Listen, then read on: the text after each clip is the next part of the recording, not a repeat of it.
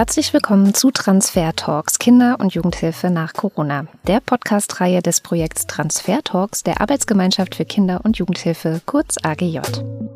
In diesem achtteiligen Podcast sprechen wir mit Gästen aus der Wissenschaft und aus der Praxis über die Auswirkungen der Corona-Pandemie auf Kinder und Jugendliche und wir diskutieren, was diese Auswirkungen jeweils auch für die Praxis der Kinder- und Jugendhilfe bedeuten. Und heute wollen wir uns über offene Kinder- und Jugendarbeit in Corona-Zeiten unterhalten. Wir, das bin ich, Katrin Rönecke und meine beiden Gäste, Professor Dr. Gunda Vogts von der HAW Hamburg und Christoph Gilles vom Landesjugendamt des Landschaftsverbandes Rheinland. Hallo. Hallo. Hallo. Bevor ich Sie beide vorstelle, vielleicht direkt mal eine kurze Einschätzung von Ihnen beiden. Was war Ihrer Ansicht nach während der Pandemie die vielleicht einschneidendste Veränderung für die offene Kinder- und Jugendarbeit? Herr Gilles. Ja, ich zögere ein bisschen, äh, weil es so viele einschneidende Ereignisse gab, aber letztendlich glaube ich, die Reduzierung der persönlichen Kontakte äh, war das Einschneidendste, was Jugendliche und auch Kinder erleben mussten. Und interessant ist dabei auch, dass diese Kontaktreduzierung irgendwie auch so ein bisschen bleibt, auch wenn die äh, Einschränkungen jetzt auf, aufgelöst worden sind. Also sowas wie eine negative Nachhaltigkeit. Mhm. Frau Vogt. Ja, aus meiner Sicht ähm, steckt die größte Veränderung in dem Namen der offenen Kinder- und Jugendarbeit schon drin. Offene Kinder- und Jugendarbeit ist offen. Kinder und Jugendliche können jederzeit hingehen und wieder weggehen. Und diese Offenheit ist eingeschränkt äh, gewesen. Während der äh, Pandemie zum Teil haben wir es mit geschlossenen Einrichtungen zu tun gehabt. Das kennzeichnet für mich die stärkste Auswirkung auf die Arbeit in der Pandemie. Ja, vielen Dank für die schnelle Einschätzung. Da gehen wir gleich nochmal in die Tiefe miteinander. Ähm, zuerst möchte ich Sie aber unbedingt noch ausführlich vorstellen. Professor Dr. Gunda Vogts ist Professorin für Grundlagen der Wissenschaft und Theorien sozialer Arbeit sowie Theorie und Praxis der offenen Kinder- und Jugendarbeit an der HAW Hamburg. Ihre Schwerpunktthemen sind unter anderem Kinder- und Jugendarbeit, also offene Einrichtungen, Jugendverbände, Jugendsozialarbeit, Auswirkungen der Corona-Pandemie auf Kinder und Jugendliche und die Kinder- und Jugendhilfe, Kinder- und Jugendforschung und sie ist Co-Autorin der Publikation Offene Kinder- und Jugendarbeit in Corona-Zeiten aus Sicht von Fachkräften, eine empirische Studie zur Situation von Einrichtungen in Hamburg. Könnten Sie vielleicht ganz kurz vorstellen, was diese Studie gemacht hat? Über die Ergebnisse sprechen wir dann gleich ja noch im Detail. Also in der äh, Studie haben äh, Turit Blom als wissenschaftliche Mitarbeiterin und ich gemeinsam äh, Einrichtungen ähm, der offenen Kinder- und Jugendarbeit in Hamburg während der Pandemie befragt. Und das äh, schon ab dem ersten äh, Lockdown im Mai 2020 bis heute. Wir haben Fachkräfte befragt, wir haben Jugendliche äh, befragt und äh, versucht daraus dann erstmal eine Gegenwartsbeschreibung und dann auch Perspektiven für offene Kinder- und Jugendarbeit in und nach der Pandemie zu entwickeln. Mhm. Und jetzt komme ich zu Ihnen, Herr Gillis. Christoph Gillis ist Abteilungsleiter Jugendförderung im Landesjugendamt des Landschaftsverbands Rheinland. Die Abteilung Jugendförderung umfasst im Sinne des Kinder- und Jugendförderungsgesetzes NRW folgende Bereiche. Ich lese jetzt nicht alle vor, aber mal ausgesucht. Die Jugendarbeit, die Jugendverbandsarbeit, die Jugendsozialarbeit und diverse mehr. Und die Landesjugendämter NRW arbeiten gemeinsam mit der Universität Hamburg auch an einem Projekt, das heißt Neustart der offenen Kinder- und Jugendarbeit in NRW während der Corona-Krise. Vielleicht, Herr Gilles, erläutern Sie auch ganz kurz, was so Ziel oder Idee dieses Projekts ist. Ja, wir haben dieses Projekt gemeinsam auch noch mit der Hochschule Düsseldorf, also mit den Kollegen Benedikt Sturzenhecker aus Hamburg und Ulrich Steinet aus Düsseldorf äh, gestartet. Ähm, es ging darum, jetzt empirisch mal zu erfassen, wie denn in den Zeiten von Corona die Einrichtungen mit dieser Situation umgegangen sind. Das erst mit einzelnen Interviews und daraus eine Vollbefragung für NRW äh, herausgekommen äh, ist. Wir, wir, sind jetzt an dem Schritt, dass wir einen Zwischenbericht geschrieben haben und jetzt kommt auch noch, und das ist ja ein wichtiger Schritt, äh, dass wir die Jugendlichen selber nochmal befragen. Das war im ersten Schritt einfach äh, vom Umfang in dem Setting nicht möglich. Mhm. Ich sehe schon, Sie beide bringen auf jeden Fall viel mit, über das wir jetzt hier sprechen können. Vielleicht fangen wir mal an, ganz konkret zu schauen. Welche Rolle hat die offene Kinder- und Jugendarbeit auch vor der Pandemie eigentlich für Kinder und Jugendliche gehabt? Ich weiß, es sind ganz viele Funktionen und viele Aspekte, aber vielleicht nennen wir mal ein paar konkrete Beispiele, die so besonders wichtig sind. Frau Vogt. aus meiner Sicht würde ich erstmal sagen, die wichtigste Funktion ist, dass sie einen Freiraum bietet äh, für Kinder und Jugendliche in großstädtischen ähm, Gebieten noch mal viel stärker als in den ländlichen Raum. Aber es ist ein Ort, der für Kinder und Jugendliche da ist, äh, wo, so ist es festgeschrieben im SGB VIII, äh, sie hinkommen können, sie mitbestimmen können, sie gestalten und es um das geht, was sie äh, interessiert. Und diese Funktion hat offene Kinder- und Jugendarbeit äh, vor der Pandemie eingenommen und musste sich dann wandeln in der Pandemie, aber hat auch da diese Funktion, diese Aufgabe erfüllt. Da kann ich gut anschließen. Ähm, ich spreche dann gern immer vom Ort für Kinder und Jugendliche, also übersetzt dann ein Teil sozialer Infrastruktur, die selbstverständlich sein sollte und die auch an vielen Stellen auch selbstverständlich ist. Und dann ergibt sich so ein Ort zum Dasein, wo ich einfach sein kann. Also dieser von Gunda eben beschriebene Freiraum, ähm, der allerdings dann auch immer mal wieder mit Anregungen und Möglichkeit besetzt wird. Also ich krieg was angeboten, ich kann was selber organisieren und ich kann den einen oder anderen Impuls für mich aufnehmen, äh, den Sozialraum zu erkunden, mal weiter wegzufahren. Dazu gehören auch eben die Ferienzeiten dazu und Ferienfahrten. Also das ist immer so ein ganzer Strauß. Und wenn das dann so alles perfekt gut läuft, dann ist dann so Selbstverwirklichung und Selbstorganisation nach hinten so das, äh, das ganz große Ziel. Also wir sind ja im Podcast der AGJ und die AGJ hat 2011 äh, ein Papier gemacht, wo sie sich mit Kinder- und Jugendarbeit beschäftigt hat. Und da hat sie was geschrieben, was ich immer wieder gerne ähm, zitiere.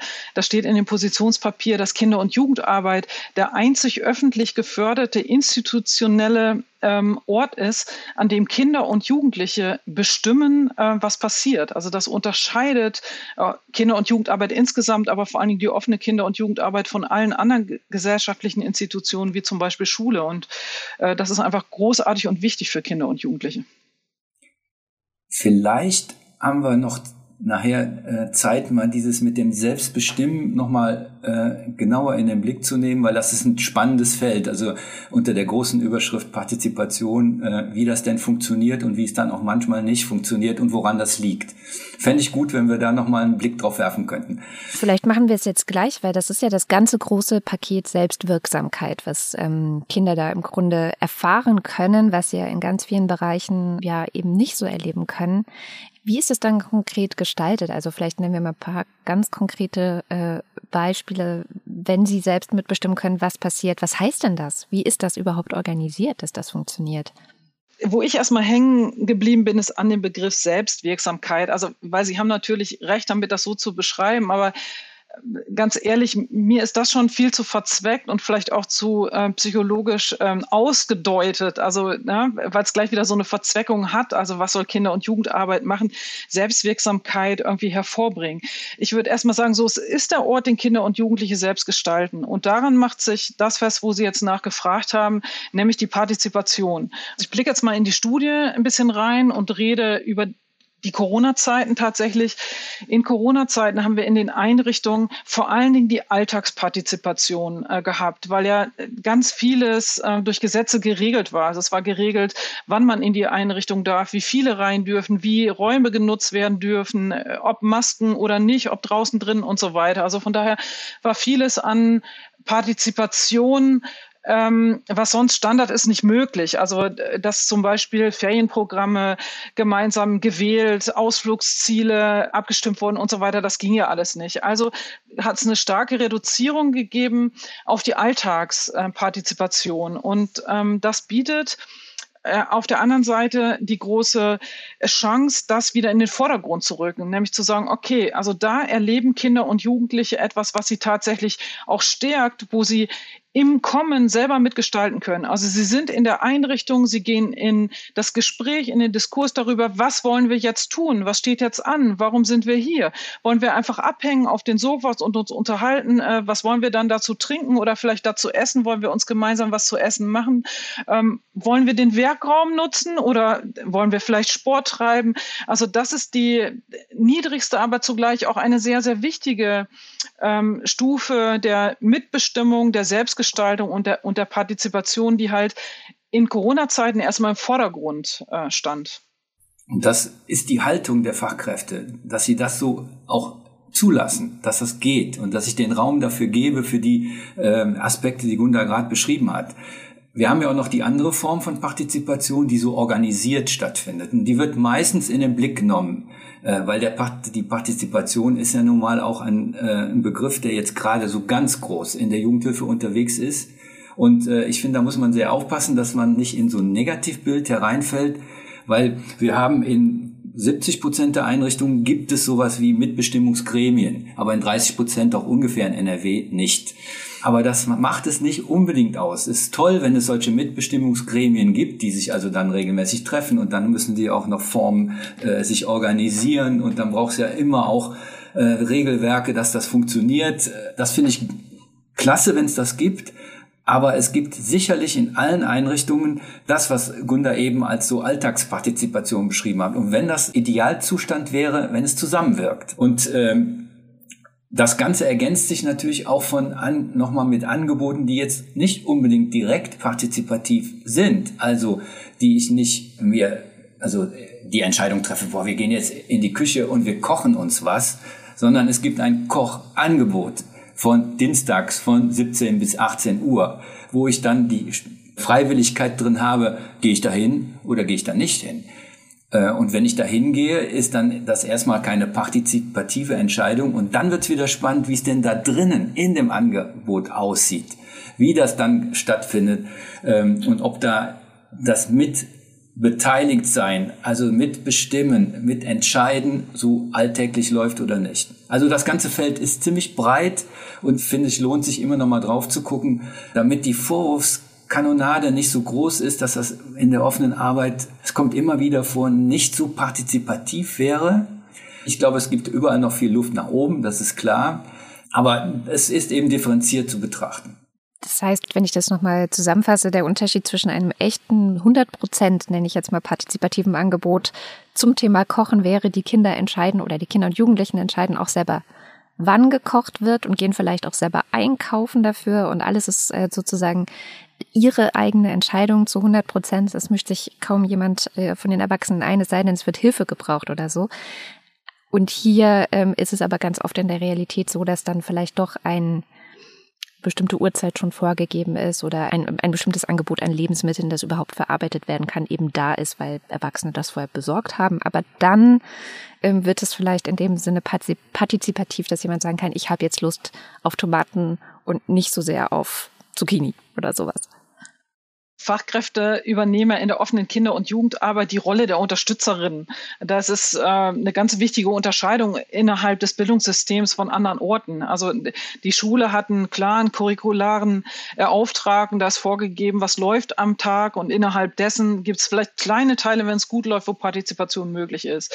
Das ist das Konstrukt der Kinder- und Jugendarbeit halt ein anderes und vor allen Dingen der offenen Kinder- und Jugendarbeit, weil eben dieser Ort geboten ist und der das Ziel ist, dass der Ort von den Kindern und Jugendlichen gefüllt wird. Und dieses andere, da haben Sie ja nochmal nachgefragt, sind natürlich auch Rahmungen, in denen Partizipation stattfindet. Also junge Menschen leben ja wie wir alle in dieser Gesellschaft und diese Gesellschaft hat bestimmte Rahmungen. Also das, wenn wir jetzt das Essensangebot äh, nehmen, dann kann das die Frage des Budgets sein, dann ist das die Frage, äh, welchen Ofen haben wir da eigentlich in der Küche? Haben wir überhaupt eine Küche oder muss das Essen draußen über dem Feuer äh, gekocht werden? Wie ist es? Also das sind natürlich die Rahmungen, die mit einhergehen. Rahmungen Rahmung sind auch die Arbeitszeiten der Hauptberuflichen und damit die Öffnungszeiten. Und das ist ähm, nochmal wichtig, wenn wir jetzt auf die Corona-Zeiten gucken, dass diese Rahmungen halt viel stärkere Vorgaben hatten und dass Partizipation enorm eingeschränkt hat. Also äh, wenn klar war, dass nur mit fünf äh, Kindern oder Jugendlichen zum Beispiel zeitgleich gearbeitet werden durfte oder die überhaupt den Raum füllen durften, dann äh, war eine bestimmte Mitbestimmung über wann komme ich eigentlich und wann gehe ich gar nicht mehr so möglich. Oder wenn bestimmte Räume einfach rausgefallen sind. Oder wenn Eltern gesagt haben, wir wollen aber nicht, dass unsere Kinder jetzt auch noch in das Einkaufszentrum gehen und da die Lebensmittel äh, kaufen. Die Kochangebote insgesamt, also waren eine Zeit lang äh, untersagt, das gemeinsame Essen und so weiter. Also ne, da kämen wir jetzt in, in ganz viele Teile. Und das, das wäre mir nochmal wichtig, wenn wir über gerade über das große Thema Partizipation reden, äh, an der Stelle nochmal deutlich machen, zu machen, Corona hat da sehr viel verändert. Corona hat andere Strukturen und Regelungen erfordert, einfach weil sie vorgegeben waren. Und das hat was gemacht mit den Kinder- und Jugendlichen und mit der offenen Kinder- und Jugendarbeit. Und das steht dann auch in dem großen gesellschaftlichen Diskurs, wo junge Menschen uns über Studien ja inzwischen äh, zurückmelden und sagen, so, wir haben uns nicht äh, gehört gefühlt, wir sind nicht beteiligt worden und so weiter. Und das ist eine lange Zeit von zwei Jahren, die wir hinter uns haben. Ne? Also das ist mir nochmal wichtig, dass es nicht nur eine Veränderung in der Kinder- und Jugendarbeit ist, äh, sondern gesamtgesellschaftlich mit Blick auf junge Menschen, aber in der Kinder- und Jugendarbeit sie vielleicht äh, nochmal massiver an die Oberfläche tritt, weil wir da eigentlich gewohnt sind, dass Partizipation stattfindet, während wir mit Blick auf die Gesellschaft vielleicht manchmal auch so eine gewisse Resignation haben und uns fragen, ja, war es denn vor Corona eigentlich so viel besser? Es gibt so eine Stelle, wo es ein Mehr an Partizipation gab, nämlich im digitalen Bereich. Also wenn sich Einrichtungen da geöffnet haben, dann konnten auch Jugendliche ihre Kompetenz stärker mit reinbringen und über diese Kompetenzschiene dann auch nochmal neue Freiräume des Selbstgestaltens dann mit erschließen. Also das kann man wirklich konstatieren, aber immer in dem Kontext, wenn die Einrichtungen insgesamt sich digital offen aufgestellt haben. Ich finde noch einen ganz anderen Aspekt in der Partizipationsdebatte wichtig. Wir, äh, die offene Arbeit ist ja auch so organisiert, dass sie äh, öffentliche Mittel eben bekommt und dass es da natürlich immer wieder die Fragen gibt, und was macht ihr denn mit dem Geld? Was passiert denn da? Und schnell in äh, Kooperationsverträgen oder in Leistungsbeschreibungen dann drin steht, was dann alles zu tun ist, nämlich welche Angebote gemacht werden müssen. Und ein Teil dieser Angebote äh, kann ich gut erfassen, wenn sie so organisiert sind, wie wir eben beim äh, Kochen von gesprochen haben diese feinen Formen, die so selbstbestimmt und aus dem Alltag so rauskommen, die packe ich nicht, wenn ich dann eine Legitimation abliefern muss. Und das ist für die Fachkräfte nicht ganz einfach. Also wenn sie so richtig partizipativ und offen sind und kriegen dann die Frage gestellt, in, für einen Verwendungsnachweis, für einen Sachbericht, für was immer, und was habt ihr gemacht, dann wird das ja so diffus in der Darstellung. Dann kann man viel erzählen. Wenn da aber das Ohr nicht offen ist, was so Lebenswelten von Kindern und Jugendlichen angeht, sondern das Ohr so eher auf Controlling-Seite ist. Also wir hatten 20 Angebote verabredet und ihr habt nur vier gemacht. Was denn da passiert? Das ist ein Spannungsfeld. Das muss auch immer wieder neu beguckt werden. Und da kommt jetzt Corona auch nochmal neu rein, weil es hat sich so viel verändert. Und das hat auch was dann mit Kontrolle, mit Steuerung, aber auch mit solchen Wirksamkeitsdialogen ganz viel zu tun, die nachher auf Träger- und Verantwortungsebene geführt werden müssen, wo diese Veränderung sich auch da abbilden muss. Ist ein typisches Thema von Landesjugendamt, weil wir so ähm, mit den Jugendämtern ja ganz eng in Kontakt sind. Ich kann mir vorstellen, dass das so ein bisschen in die Richtung geht, was Sie vorhin sagten, Frau Vogt, dass es so eine Zweckgerichtetheit gibt. Aber wenn ich zum Beispiel daran denke, wie Jugendliche abhängen, chillen oder eben anders auf, auf, auf verschiedenste Arten ja auch Beziehungen miteinander pflegen, das ist nicht unbedingt messbar, oder? Das ist eine große Debatte, die wir führen. Also Christoph Gilles hat das gerade aufgemacht, dass natürlich äh, die, die öffentlichen äh, Geldgebenden ähm, ja eine Überprüfung, so würde ich es schon hart nennen, dessen haben wollen, was mit den Geldern äh, passiert ist. Das ist auch irgendwie nachvollziehbar, so funktionieren die öffentlichen Systeme. Ähm, wir können das aber halt nicht wie andere ähm, äh, Bildungseinrichtungen in Hard Skills irgendwie nachweisen. Also das ist das, was Christoph Gilles ja sehr beispielhaft gerade äh, klar gemacht wird. Das ist eine Debatte, die haben wir vor Corona geführt. Mein Eindruck ist eher, sie ist ein bisschen abgeschwächt ähm, in äh, der Corona-Zeit. Äh, vielleicht auch dadurch, äh, dass die, das ist zumindest meine Hoffnung, äh, die öffentlichen äh, Behörden und politisch Verantwortlichen gemerkt haben, wie wichtig die Kinder- und Jugendarbeit in dieser Zeit für Kinder und Jugendliche gewesen ist, weil sie eben versucht hat, in dem Rahmen, den sie hatte, weiter offen zu bleiben, da zu sein für die Jugendlichen.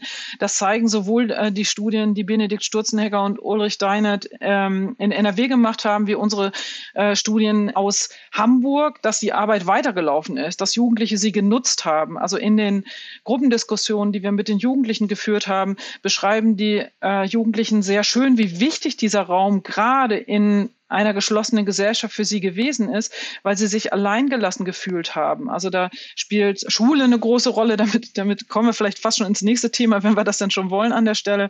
Also dass ähm, offene Kinder- und Jugendarbeit einen großen Beitrag zu schulischen Unterstützungsleistungen geboten hat. Und zwar deshalb, weil die Kinder und vor allen Dingen die Jugendlichen mit diesen äh, Anforderungen in die Einrichtungen gekommen sind. Na, die haben geäußert, wir kommen nicht klar mit diesem digitalen Lernen. Wir haben die Unterstützung nicht. Wir haben den Drucker zu Hause gar nicht, wo wir die Aufgaben rausholen sollen. Unsere Bandbreite reicht nicht. Ich verstehe Mathe nicht. Ich verstehe Deutsch nicht. Kannst du mir helfen? Und dann sind die offenen Einrichtungen in dieser Zeit, äh, wir haben gesagt, in der Studie so ein bisschen äh, zu Nachhilfeinstituten äh, generiert, einfach deshalb, weil sie aufgenommen haben, was die Kinder und Jugendlichen mit reingebracht haben in die Einrichtung. Und da haben sie gesellschaftlich wirklich so einen Ausputzer gespielt, auch für das, was wir jetzt diskutieren, dass wir sagen, so nach zwei Jahren äh, Corona, wie sieht's denn aus um die Bildungschancen, was ist verloren gegangen? Wir haben diese irren Nachholdebatten so und äh, offene Kinder- und Jugendarbeit ist da am Start gewesen. Äh, die ganze Zeit, hat Aufgaben übernommen, die eigentlich nicht ihre sind, hat das aus meiner Sicht in der Zeit gut gemacht, ist jetzt aber auch damit beschäftigt, zu Recht, diese Aufgaben wieder loszuwerden. Und wir könnten jetzt viele andere Beispiele nennen. Also Essensversorgung ist so ein Thema noch, äh, aufsuchende Arbeit in den Sozialräumen, in den Familien, Kinderschutz und so weiter. Das vieles gelaufen, was enorm wichtig ist. Und meine Hoffnung wäre einfach, dass die Verantwortlichen für die Geldverteilung und auch äh, diejenigen, die einfach dafür zuständig sind, dieses Feld auch öffentlich wertzuschätzen, das nicht wieder vergessen, sondern das in den Köpfen behalten und vor diesem Hintergrund jetzt auch anders auf dieses Feld nochmal gucken und wir darüber aus diesen Wirksamkeitsdebatten in, in den positiven Weg äh, der Anerkennung und des Wahrnehmens, was dieses Feld für Kinder und Jugendliche in der Gesellschaft leistet, kommen. Ganz kurz, dass ich will nur noch mal in, in Ihrer Studie äh, sprechen Sie ganz schön von einem Dienstleistungs- und Reparaturbetrieb, zu dem die offene Kinder- und Jugendarbeit äh, geworden ist. Das fand ich eine sehr schön treffende Formulierung dafür, für das, was Sie gerade geschildert haben. Herr Gilles, gerne. Ja, vielleicht liegt äh, die Wahrheit äh, im Bereich von sowohl als auch. Also das, was Gunda Fuchs beschreibt, äh, das ist augenscheinlich und absolut nachvollziehbar. Aber wenn wir vom Kind, vom Jugendlichen gucken, also diese Lebensweltorientierung. Was bringen die mit, wenn sie dann kommen? Dann kommen wir einfach als offene Arbeit nicht drum rum. Äh, auch an der einen oder anderen Stelle unterstützend, auch vielleicht reparierend äh, tätig zu sein. Es, entscheidend ist für mich dabei, wo der Impuls herkommt. Kommt der vom Kind, vom Jugendlichen, der in der reinkommt und sagt, hier, ich komme ja gar nicht zurecht, ihr müsst mir jetzt mal helfen, damit ich morgen und so weiter äh, oder ist das institutionell gefordert? Also äh, Schule so und so oder Jugendamt oder äh, wer auch immer da agiert, sagt, ihr habt da das zu tun. Solange wir unterwegs sind mit der Lebensweltorientierung, also was wollen die, die zu uns zu Besuch kommen, die Kinder und Jugendlichen, was brauchen die, dann da dürfen wir auch, da bin ich auch da immer ein bisschen eindeutig, dann dürfen wir auch Hausaufgabenhilfe machen. Wenn wir aber institutionalisiert werden, dass Hausaufgabenhilfe der Schule so und so automatisch von donnerstags von 16 bis 17 Uhr da stattfindet, dann ist es eine andere Reihe und dann ist Widerstand auch angebracht, wenn es um konzeptionelle Debatten dann entsprechend mit den geldgebenden Stellen geht. Also Christoph da nochmal, das, also das wissen wir auch voneinander. Christoph Gillis und ich arbeiten ja im Bundesnetzwerk Kinder- und Jugendarbeit eng auch zusammen in, in verschiedenen Rollen. Äh, von daher kennen wir, glaube ich, so ein bisschen die Position. Und Christoph, da bin ich ganz nah bei dir, dass äh, offene Kinder- und Jugendarbeit äh, lebensweltorientiert zu arbeiten hat und das ja auch tut. Äh, was mir einfach wichtig ist und dahin zielte mein ähm, Statement ist, dass wir den Schritt dann weitergehen. Also nicht, dass ich falsch verstanden werde. Ich finde es vollkommen richtig und es war auch eine Stärke Stärke der offenen Kinder- und Jugendarbeit, gerade in den Zeiten geschlossener Schulen, dass sie das aufgenommen haben, was die Kinder und Jugendlichen mitgebracht haben und da schulische Unterstützung geleistet haben, ihnen bei der Ausbildungsplatzsuche geholfen haben und so weiter. Das, wo ich nur für kämpfe, ist, äh, dass das nicht zu Verstetigungen äh, führen darf und dass äh, nicht Kinder- und Jugendarbeit jetzt insgesamt dauerhaft ständig diese Reparaturwerkstatt ist so. Und wenn ich das jetzt mal positiv wende, dann sage ich, Kinder- und Jugendarbeit ist ein toller Ort, wo diese ganzen Problematiken, wir könnten sagen, die Bedürfnisse, vielleicht die Bedarfe auflaufen der Kinder und Jugendlichen. Und dann ist die Frage, äh, wie, wie koppelt sich das zurück in die politische Landschaft, in das gesellschaftspolitische Wirken? Was passiert dann? Also wenn wir, wenn wir merken, die benötigen diese Nachhilfe, dann kann das ja nicht sein, dass offene Kinder- und Jugendarbeit jetzt auf einmal ein auf Dauer angelegten neuen Auftrag hat oder ne, die Entgrenzung zur Jugendsozialarbeit wäre ein anderes Thema äh, an der Stelle, sondern wir müssen doch hingucken und sagen, was läuft denn da in anderen Systemen verkehrt, dass die Kinder und Jugendlichen mit genau dem in der Kinder- und Jugendarbeit landen? Und da müssen die Veränderungen dort stattfinden und eingebracht werden. Der nächste Stichpunkt hat auch was mit der anwaltschaftlichen Interessenvertretung zu tun, die Fachkräfte der Kinder- und Jugendarbeit an der Stelle tun sollten, aber hat vor allen Dingen was damit zu tun, wie das politische System dann auch damit umgeht. Ne? Ob die dann sich freudig zurücklehnen, was ich manchmal wirklich das Gefühl habe, was passiert, nämlich zu sagen, oh, wie schön schön, die offene Kinder- und Jugendarbeit löst uns unsere gesellschaftspolitischen Probleme. Ja, das, das, das tut sie. Sie leistet ihren Beitrag äh, dazu, aber sie ist nicht dafür da, das langfristig dauerhaft bei Aufgaben zu tun, sondern es muss sich zurückspiegeln in den politischen Alltag und dann müssen andere Systeme sich ändern und geguckt werden, wo gehört das eigentlich hin und äh, wo kann da was Sinnvolles passieren. Und das, Christoph, nochmal, ich glaube, da sind wir auch nicht weit auseinander, aber das, das ist mir wichtig, wenn wir da so drüber diskutieren. Das sozusagen ist völlig in Ordnung, dass Kinder und Jugendliche kommen mit Bedürfnissen, mit vielleicht auch Sorgen und Ängsten oder ist es Druck in der Schule, es gibt Druck zu Hause und es gibt eine Ansprechbarkeit, also natürlich eine Kontaktperson, eine gute Beziehung in dieser offenen Kinder- und Jugendarbeit. Aber die offene Kinder- und Jugendarbeit ist dann nicht der letztendliche Ort, an dem all diese Probleme eigentlich gelöst werden müssen, sondern im Idealfall gibt es dann eben vielleicht auch mehr Kinder- und Jugendtherapeutenplätze oder eine Familienberatung oder oder oder diese ganzen anderen ja sozialen Orte, die ja um ähm, Kinder und Familie und Jugendliche und Familie herum existieren sollten, aber die natürlich dann wahrscheinlich während Corona auch schwer ansprechbar waren, oder? Ja, das, das berührt das Thema Kooperation, Vernetzung an dieser Stelle. Also der Idealbegriff, den wir da kennen, heißt Bildungslandschaft. Also, dass die, die mit Bildung im weiteren und im engeren Sinne zu tun haben, sich in einem bestimmten Kontext einer Kommune oder einem größeren Stadtteil äh, äh, Zusammenhang finden und die Fragen, die Gunda Fuchs eben so beschrieben hat. Also wer macht jetzt was? Äh, jetzt ist Krise vorbei oder sie ist augenscheinlich nicht mehr so präsent, dass die, die Einschränkungen so groß sind. Wer macht jetzt denn was? Und wer kann denn seinen ursprünglichen Auftrag jetzt wieder übernehmen? Weil eine Jugendpflegerin bei uns, die sagte als Fazit der Krise, äh, offene Jugendarbeit kann Krise. Wir sind da ganz schnell. Wir waren, wir haben in die äh, in die Nischen und Lücken, Lücken, die sich bei bei den Kindern und Jugendlichen eben ergeben haben, da sind wir rein und konnten das lösen. Und das, der Weg zurück, der geht jetzt nur, indem ich mich mit den anderen verständige und sage, wer macht denn jetzt was? Und wenn die Werk Jugendwerkstatt aus dem Bereich der Jugendsozialarbeit da mit dabei ist, kann man auch dieses Thema besprechen. Äh, was ist denn mit diesen Übergangsproblematiken Schule, Beruf? Was, wer kann weh da helfen oder beraten und so weiter? Also, weil dieses System ja auch ganz stark zurückgefahren worden ist, sich zu treffen und dieser Umswitch, den wir ja gerade auch machen, dass das digital auch funktionieren kann, das muss ja erst so langsam greifen. Da sind so Institutionen wie so ein Landesjugendamt und vielleicht auch Hochschulen deutlich besser und schneller ausgerüstet gewesen, um das zu tun. Bei den Einrichtungen kommt das jetzt so nach und nach, dass dann eine Stadtteilkonferenz oder so eine Bildungslandschaftskonferenz jetzt auch digital stattfindet. Das kommt jetzt gerade. Äh, die Kultur entwickelt sich, äh, die Akzeptanz entwickelt sich und die Ausrüstung entwickelt sich, die das dann notwendig macht. Wenn ich da jetzt hart zu sprechen würde, würde ich sagen, das nennt sich Jugendhilfeplanung. Also ich weiß, du meinst was niedrigschwelligeres an der Stelle, erstmal die Vernetzung. Aber würde ich sagen, der, der Hauptjob, der das zu managen hat, ist die Jugendhilfeplanung, wie sie im SGB VIII äh, festgehalten ist. Und da wäre mir dann schon wichtig zu sagen, dafür sind nicht die Kollegen und Kolleginnen, die Fachkräfte in der offenen Kinder- und Jugendarbeit zuständig. Äh, meine Erwartung wäre äh, genau wie Christoph Gillis das formuliert hat, dass sie ihren Beitrag leisten, also im Sinne auch einer anwaltschaftlichen Interessenvertretung für die Kinder und Jugendlichen, die in ihre Einrichtungen kommen.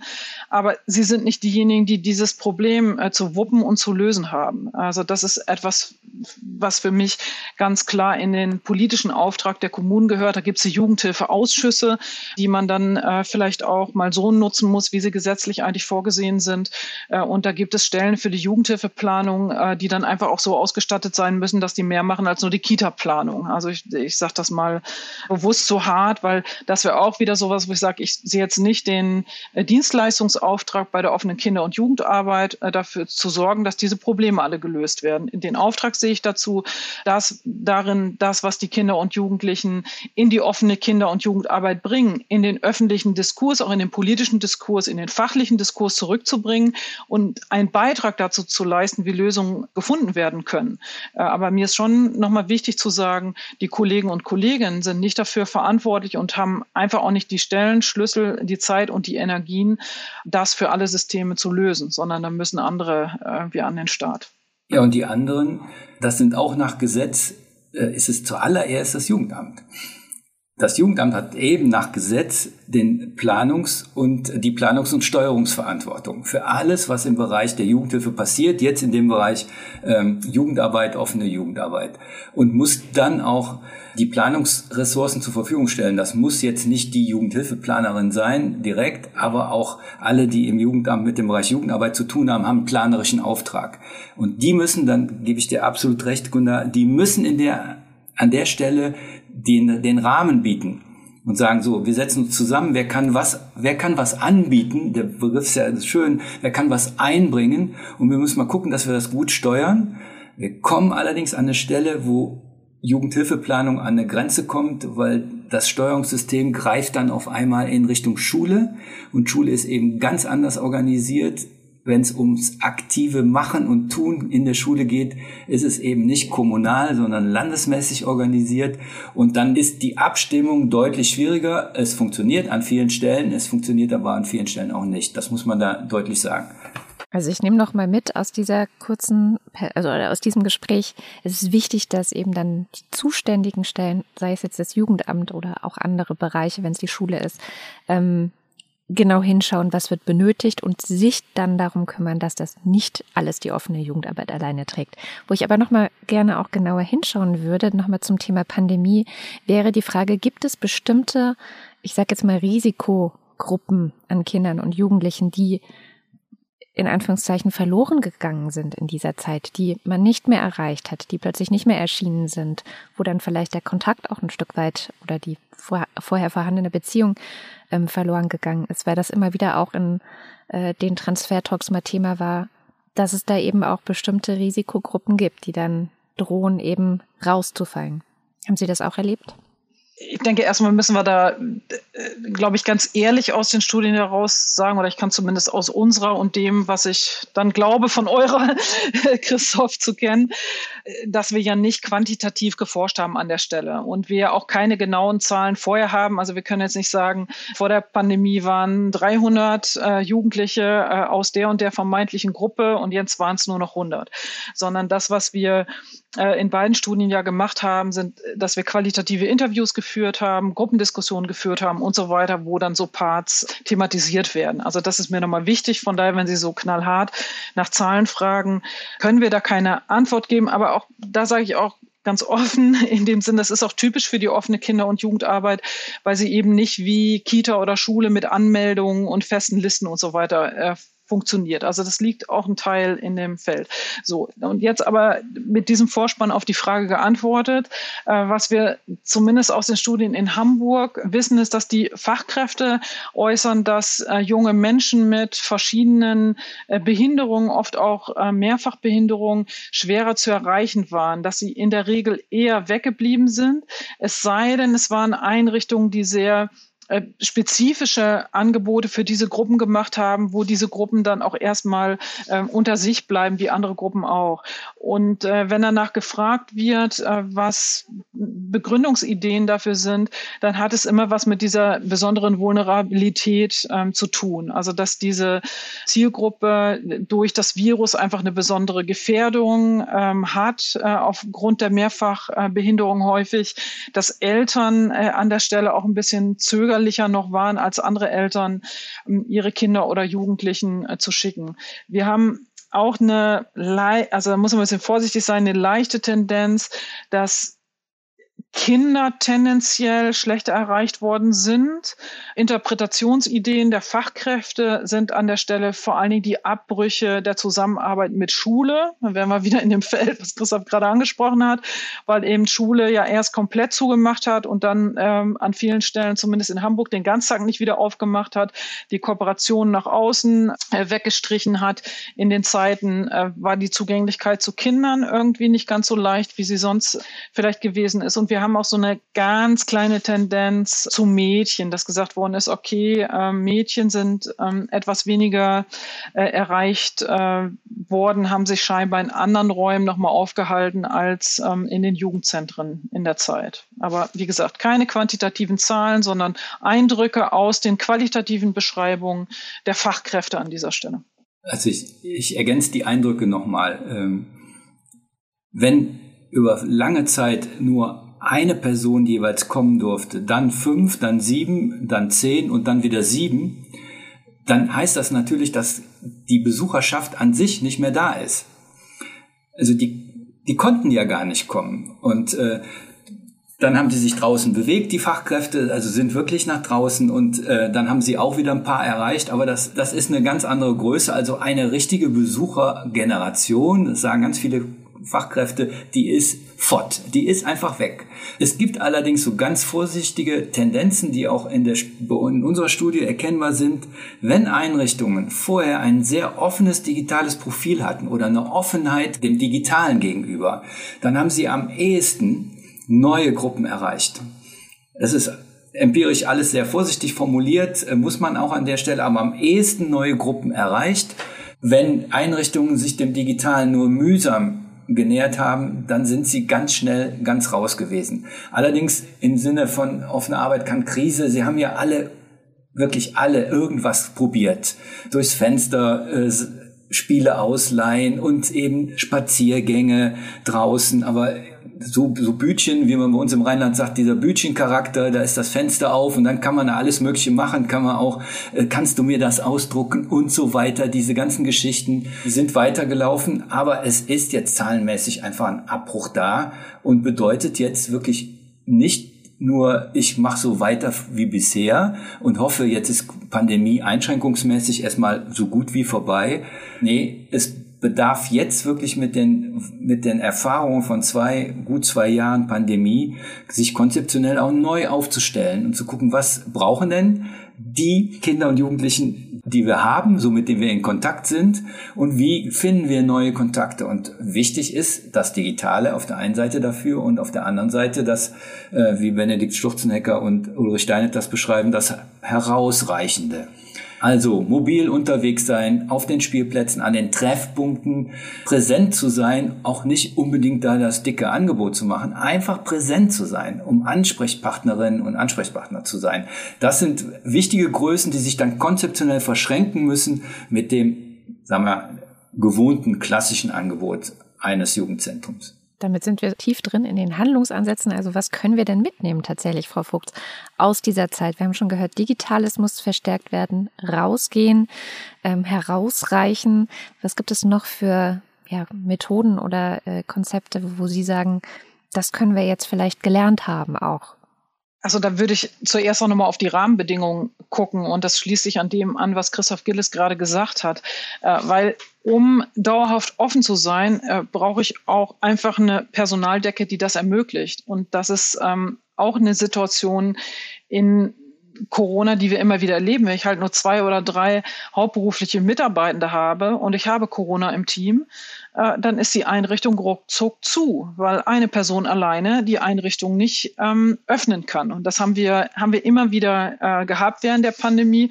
Und das wäre schon eine Folgerung äh, für mich, die äh, also viele sp sprechen ja so in den politischen Diskursen immer von dieser Brennglas-Metapher, äh, wo Corona halt nochmal äh, gezeigt hat, was vielleicht vorher auch schon äh, problematisch war und äh, was in Corona-Zeiten da noch mal viel stärker in den Fokus gerückt ist. Also äh, wir brauchen gesicherte Personalstellen und auch eine gute Ausstattung, äh, damit diese Einrichtungen dauerhaft geöffnet sein können.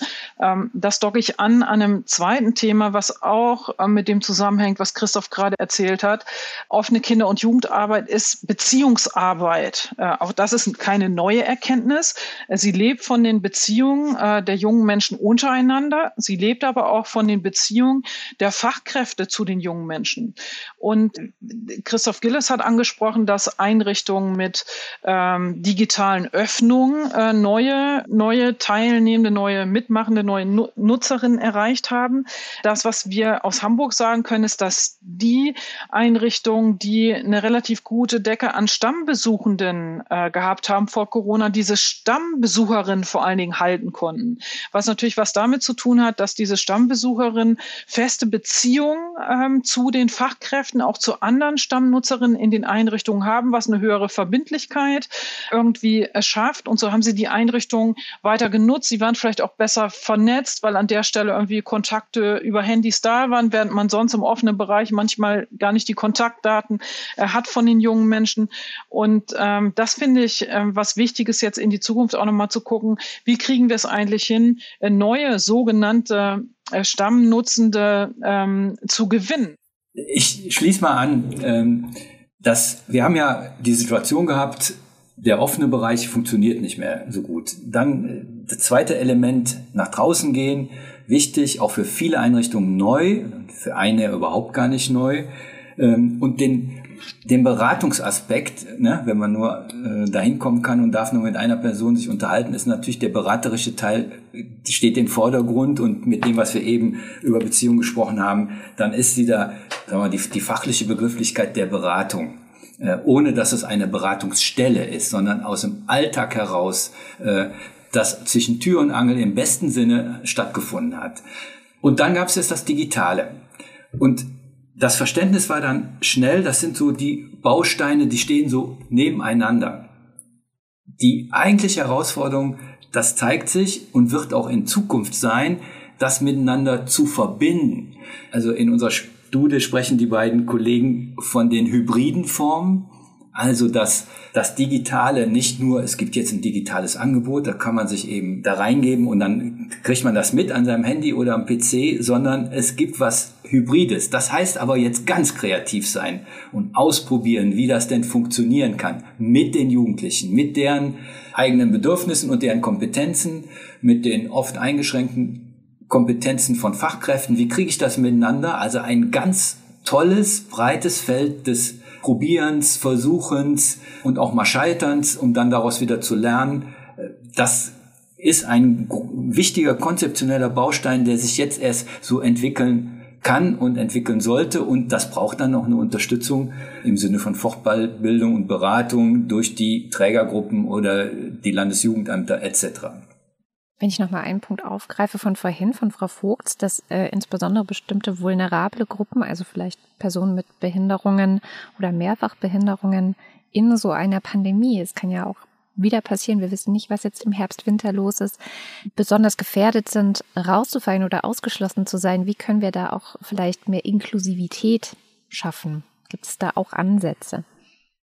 Also das gehört für mich in den gesamtgesellschaftlichen Rahmen. Also erstmal hoffe ich, dass die politisch Verantwortlichen ihre Versprechen halten, die Schulen nicht wieder zu schließen.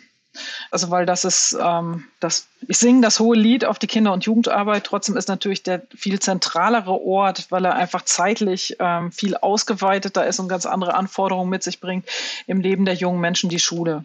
Und diesen Ort äh, haben wir einfach geschlossen über Monate. Ja, und dann haben wir ihn scheinbar geöffnet, aber doch nicht wirklich geöffnet, weil die Kantinen noch zu waren, die äh, Schulhöfe unterteilt waren und so weiter. Und das ist für mich äh, der, der Anfang und der Ausgangspunkt von allem, auch wenn wir über vulnerable ähm, Gruppen sprechen. Also erstmal zu sagen, wir müssen diesen schulischen Alltag aufrechterhalten. Wir müssen jungen Menschen die Möglichkeit in allen Regelungen geben, sich am Ort der Schule treffen zu können. Also weil da die Peer-Vergemeinschaftungen stattfinden oder leichter gesagt Freunde und Freundinnen getroffen, ähm, getroffen werden, kennengelernt werden, Freundschaften gepflegt werden. Und Kinder- und Jugendarbeit ist an der Stelle dann der zweite Ort, äh, der außerhalb dessen steht. Und ich bin der festen Auffassung, wenn wir diesen Ort Schule offen lassen, dass wir dann auch weniger Schwierigkeiten äh, haben, junge Menschen für die Nachmittagsangebote erreichen zu können, die ja im Wesentlichen offene Kinder- und Jugendarbeit übernimmt. Der zweite große Teil mit Blick auf ähm, inklusives Arbeiten, was Sie angesprochen haben, sind halt die Ferien. Also wir wissen aus ganz anderen äh, Studien, die, die sich mit dem Einbezug von Menschen äh, mit Behinderung unter dem Stichwort Inklusion beschäftigen, dass die Ferien eine total wichtige Funktion übernehmen, weil wir nach wie vor in dieser Gesellschaft die getrennte Beschulung haben von jungen Menschen mit Behinderung und Nichtbehinderung und wir haben auch sonst die nach ich sag mal hart nach sozialen Schichtungen funktionierende getrennte Beschulung in verschiedenen Schulformen. So ist unser Bildungssystem weitestgehend äh, noch organisiert äh, in diesem Land. Und äh, der Ort, an dem eine Gemeinsamkeit stattfindet, sind dann die Ferien, weil da stehen alle Kinder und Jugendlichen und auch alle Eltern vor derselben Situation. Die Kinder und Jugendlichen wollen irgendwie was Nettes erleben, wollen Freunde und Freundinnen kennenlernen und viele Eltern brauchen eine Betreuung für ihre Kinder und Jugendlichen. Und deshalb ist es äh, traditionell der Ort, äh, an dem wir es schaffen, junge Menschen zusammenzubringen, die sonst oft in verschiedenen sozialen Blasen leben. Und das heißt, wenn Sie danach fragen, ist äh, für mich ein wichtiger Teil, die Ferien offen zu halten, in den Ferien Kinder- und Jugendarbeit zu ermöglichen und nicht äh, Nachhilfe-Aufholpakete zu schnüren, wie das zum Teil bundespolitisch gemacht worden ist. So. Und ich bin der festen Überzeugung, wenn wir das haben, wenn da gemeinsame Erlebnisse entstehen, übrigens auch im internationalen Kontext, ne, auch was, was ja weggefallen ist, dann profitiert davon die Kinder- und Jugendarbeit im Regelbetrieb in den Nichtferien, weil diese jungen Menschen sich kennengelernt haben und dann noch gemeinsam kommen. Also das ist, wenn ich jetzt sagen müsste, was ist der zentrale Schlüssel für mich, würde ich sagen, das ist der zentrale äh, Schlüssel, um wirklich inklusive Gestaltungsstrategien in der Kinder- und Jugendarbeit voranbringen zu können. Und dafür müssen auch die offenen Einrichtungen aufbleiben. Und ich bin da vorsichtig zuversichtlich, dass die äh, Gesundheitsministerien und Gesundheitsämter, die ja die Schutzsysteme, Schutzverordnungen formuliert haben, während der Pandemiezeit auch gelernt haben. Wir hatten ja auch noch eine Unterschiedlichkeit der Öffnungsvorgaben in Schule und in Jugendarbeit. Das war dann äh, mal mal waren die ein bisschen vorne also mehr durften mehr und mal da war die andere Seite wieder ein bisschen äh, vorne und da durfte man mehr machen. Dass diese Möglichkeiten und vor allen Dingen die Ferien, das sehe ich genauso, dann eine Chance haben, dass sie stattfinden können und dass dann aus den Ferien heraus, aus dem gemeinsamen Erleben, das ja immer das Besondere ist, ob das sowas wie im alten Begriff Stadtranderholung ist oder, oder die richtige Fahrt nach weit, weiter draußen weg, dass das ihre Fortsetzung dann findet in den Jugendzentren, die dann auch wieder aufhaben müssen. Und da bin ich zuversichtlich. Also das hat, glaube ich, gegriffen und das haben sie verstanden. Also ich würde das nochmal stärken wollen mit einem anderen Ausdruck nochmal zu sagen. Also sozialpolitisch äh, haben wir ja während der Corona-Pandemie oder während langer Zeiten zumindest die gesellschaftlichen Unterschiede total aus dem Blick verloren. Also wir haben alles geschlossen, ohne zu gucken, auf welche Kinder und Jugendlichen das eigentlich welche Auswirkungen hat. Und äh, ich finde, auch im Nachgang, da reden wir immer noch nicht offensiv äh, genug drüber. Also, wenn ich mein eigenes Zimmer zu Hause habe und die Eltern, die mir in der Zeit äh, bei verschiedenen äh, Dienstleistern alles bestellt haben, was ich an Technik äh, brauchte, weil sie erstens in der Lage waren, sich zu kümmern und zweitens das Geld dafür hatten, das auch zu bezahlen, dann bin ich vielleicht einigermaßen gut durch die Pandemie gekommen. Also dann hat mir als Jugendlicher sicherlich auch einiges gefehlt, was mit Gemeinschaft und Peerkontakten zu tun hat, aber die Rahmenbedingungen äh, zu Hause sind irgendwie vorhanden gewesen. Wenn ich in Hamburg in einer Dreizimmerwohnung mit fünf Geschwistern äh, gewohnt habe und der Platz vor meinem Hochhaus ist gesperrt gewesen. Die offene Kinder- und Jugendarbeit war zu. Die Schule, in der ich mein warmes Mittagessen bekommen habe, war dicht und die öffentlichen Plätze wurden durch die Polizei kontrolliert, dann habe ich eine vollkommen andere Lebenssituation während der Pandemie gehabt, äh, als die, die ich davor beschrieben habe. Und äh, das ist für mich nicht nur mit Blick auf die Kinder- und Jugendarbeit, aber auch im Werben für diese Offenheit der Einrichtungen, die Christoph ja auch gerade nochmal gestärkt hat, etwas, wo ich sage, so, also das äh, müssen wir als Gesellschaft sozialpolitisch im Blick behalten, wenn wir denn wieder in einen Pandemieherbst äh, kommen, wie wir ihn vielleicht schon mal äh, gehabt haben. Ähm, ansonsten verbauen wir Kindern und Jugendlichen nicht nur die Zukunft, das ist mir wichtig, sondern wir verbauen ihnen die Gegenwart. Auch darüber reden wir zu wenig. Ne? Also gesellschaftlich gucken wir jetzt immer nach vorne und sagen so, was sollen sie denn jetzt aufholen für die Zukunft? Aber was das für ihre Gegenwart bedeutet, darüber reden wir kaum. Und ich glaube, da sind Christoph Gillers und ich beide von überzeugt, dass Kinder- und Jugendarbeit äh, da einfach ein total wichtiger Ort ist, der für die Gegenwartsentwicklung der Kinder und Jugendlichen etwas gibt, weil es eben dieser offene Ort, dieser Freiraum, diese Anlaufstelle ist, die eben auch professionalisiert mit Fachkräften auftritt, die Unterstützung bieten können, wenn sie denn benötigt wird. Wunderbar. Ich finde, das war ein wunderbares Schlussplädoyer. Die Offenheit der Kinder- und Jugendarbeit, die ist an ihre Grenzen gekommen oder hat auch einfach enge Grenzen bekommen und was dann auch die Beziehungsarbeit erschwert hat. Einen Unterschied gemacht hat die digitale Kompetenz, also ob offene Kinder- und Jugendarbeit es geschafft hat, A, sich digital gut aufzustellen und erreichbar zu sein und B, nicht nur digital, sondern auch anders herauszureichen, aus ihrem Ort herauszureichen zu den Kindern und Jugendlichen. Und daneben möchte ich auch nicht vergessen lassen, dass der Personalschlüssel hier ein wichtiges Stichwort war, also dass wir auch genügend Fachkräfte brauchen, um die Arbeit gelingen zu lassen, genauso wie natürlich die vorher aufgebaute Beziehung, Stichwort Stammpublikum, einen, einen großen Vorteil mit sich gebracht hat. Vielen Dank, Herr Gillis, vielen Dank, Frau Vogts, für diese sehr anregende Diskussion. Ja, ja herzlichen Dank zurück. Ich bedanke mich auch. Danke. Damit sind wir am Ende dieser Folge unserer Reihe Transfer Talks Kinder- und Jugendhilfe nach Corona angekommen. Die erwähnten Studien und Texte verlinken wir euch wie immer in den Sendungsnotizen. Da könnt ihr dann alles nochmal in Ruhe nachlesen. Weitere Informationen zum Projekt Transfer Talks Kinder- und Jugendhilfe nach Corona findet ihr auf der Webseite der AGJ. Die Konzeption dieser Folge hatten Hanna Schlegel, Pierre Kamratzki und Alena Franken. Produktion ASK Berlin. Mikrofon war Katrin Rönecke. Wir freuen uns, wenn ihr das nächste Mal wieder dabei seid. Bis dann.